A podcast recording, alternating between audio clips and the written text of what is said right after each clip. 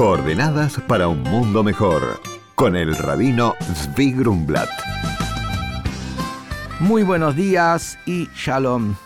Estamos hoy, víspera de la festividad, hoy con la puesta del sol, mañana y pasado, de Shmini Atzeret y Simchat Torah. Simchat Torah, esa fiesta que muchos deben recordar, cuando los templos se sacan los rollos de pergamino de la Torah y se baila con ellos, se da vueltas, siete vueltas alrededor de la mesa de la lectura de la Torah, se canta, se celebra como nunca en todo el año. Y lo que celebramos en este día, entre varias cosas, es la finalización del ciclo anual de la lectura de la Torá y en ese mismo día comenzamos nuevamente la lectura del nuevo ciclo anual de la Torá.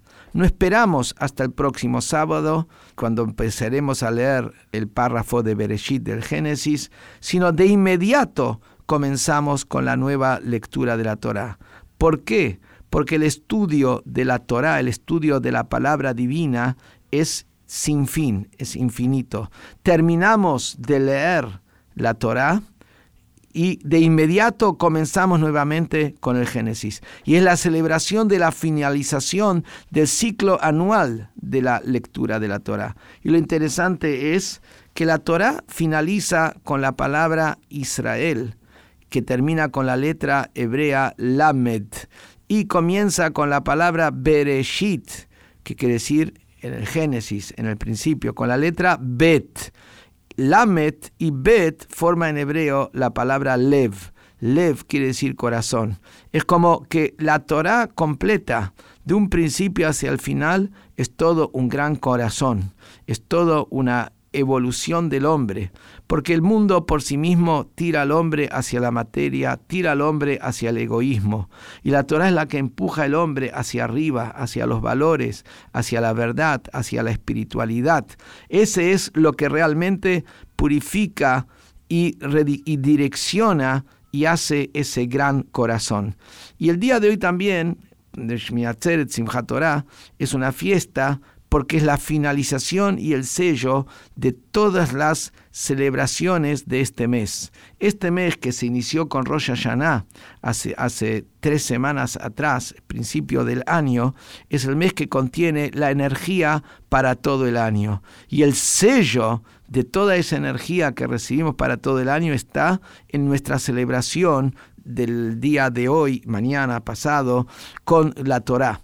Y la manera como celebramos es que bailamos con el rollo de la Torá y ella está envuelta en su vestimenta, en su ropaje. O sea, la manera de celebrar la Torá no es a través de dar una clase magistral sobre Torá, sino bailar con la Torá como la Torá está cerrada. Que esto nos viene a indicar que más allá de todo lo que la persona comprende y entiende de la palabra divina, está lo que está cerrado para él. Pero eso es lo más profundo, eso es lo más verdadero, eso es lo más energético. Y con eso es que se baila. ¿Y quién baila? La cabeza baila a través de los pies. O sea, los pies saltan y eso hace que la cabeza se eleve. Esa es la enseñanza clave.